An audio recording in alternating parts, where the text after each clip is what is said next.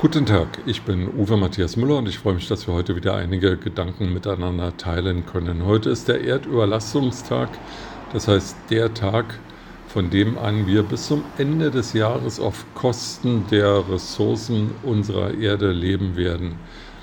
Fast also die Hälfte des Jahres verbrauchen wir mehr, als die Erde bieten kann. Und dass das auf die Dauer nicht weitergehen kann, sollte eigentlich jedem einleuchten und jeder sollte seinen eigenen Beitrag dazu leisten, dass wir mit den Ressourcen unserer Welt schonender umgehen. Der Bundestag setzt da ein ganz eigenes Zeichen.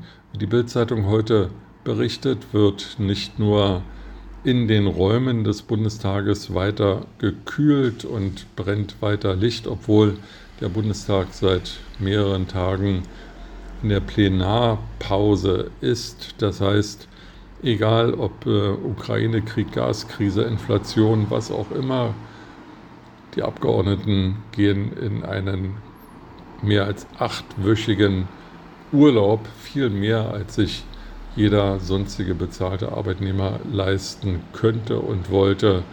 Aber unsere Volksvertreter gehen damit in Anführungsstrichen gutem Beispiel voran.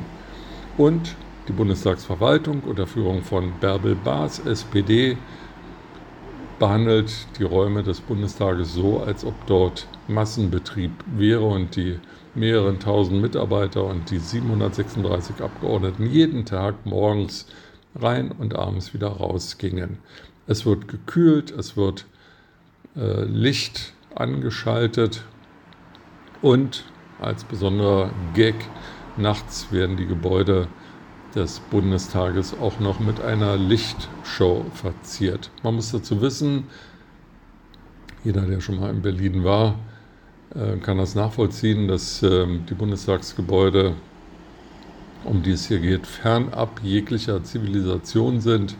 Rundherum gibt es entweder nur Grünfläche, die Schweizer Botschaft oder andere Verwaltungsgebäude. Dort wohnt niemand. Und äh, ich nehme mal an, dass auch nachts sich nur ganz wenige Touristen in diese Gegend verirren, weil dort gibt es halt nichts, außer dass man das Reichstagsgebäude und die Verwaltungsgebäude des Bundestages anschauen kann. Nun also dieses Lichtspektakel ergänzt um eine Tonshow und die soll, dieses Spektakel soll pro Tag 12.500 Euro kosten. Eine unfassbar hohe Summe in Zeiten, in denen manche Menschen in Deutschland nicht wissen, wie sie die Mahlzeit äh, bezahlen sollen, die sie am Tage zu sich nehmen, abgesehen von den Heiz- und Stromkosten, die sie nicht aufbringen können.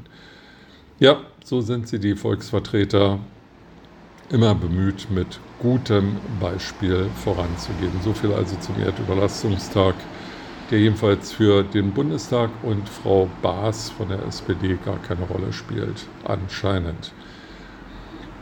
Etwas Erfreuliches gab es äh, gestern bei der Frauen-EM, also Frauen-Europameisterschaft in England, hat Deutschland Frankreich geschlagen im Halbfinale und steht nun am Sonntag im Finale und spielt im Wembley Stadion gegen England. Das wird bestimmt ein tolles Spiel, eine große Herausforderung vor vielen 10.000 hoffentlich friedlichen Fans ähm, gegen die Heimmannschaft antreten zu können. Das Spiel war im Vergleich zu dem Spiel England-Schweden, das die Engländer ins Finale gebracht haben, fand ich nicht so spektakulär, aber trotzdem ein sehr, sehr gutes Spiel, wie überhaupt ähm, Frauenfußball sehr ansehnlich geworden ist. Ähm, sehr gute technische Fähigkeiten, die ähm, die Frauen dort auf den Rasen bringen. Und äh, ich finde Frauenfußball sehr attraktiv und schade, dass davon nicht mehr im Fernsehen kommt. In dem Zusammenhang einen, ein, ein kleiner Wermutstropfen. Es wäre auch schön, wenn die Kommentatoren von ARD und ZDF mit der gestiegenen Qualität des Frauenfußballs mithalten könnten. für mich äh, ist es wirklich schmerzhaft, ähm, den Kommentatoren zuzuhören mit ihrer schlechten deutschen Sprache, ihren falschen Analysen und ihren ja auch Hinweisen, die von der Zeit völlig überholt sind oder einfach nicht stimmen. Ähm, da sollte etwas mehr Feingefühl, etwas mehr Schulung, etwas mehr Qualität äh, vorhanden sein und all das würde dann gemeinsam mit dem guten Fußball, mit guten Kommentatoren ein noch größeres Vergnügen bereiten. Ich höre auch, dass Frauenfußball technisch nicht so gut ausgestattet ist wie Männerfußball und dafür gibt es aus meiner Sicht überhaupt gar keine Entschuldigung.